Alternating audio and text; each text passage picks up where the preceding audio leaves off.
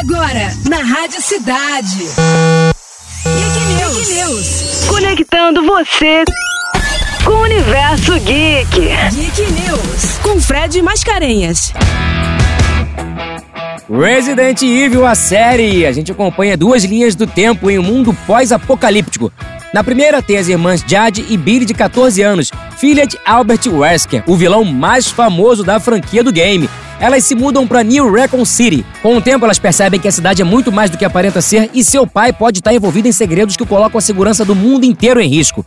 Já na segunda linha do tempo, mais de 15 anos se passaram desde a descoberta do T-Vírus. E como nos games, a Umbrella Corporation tá por trás desse terror aí. O T-Vírus se espalha e começa a transformar geral em zumbi. Jade, já com 30 anos de idade, tem que lutar para sobreviver e resolver esse pepino todo que o pai dela ajudou a colocar no planeta.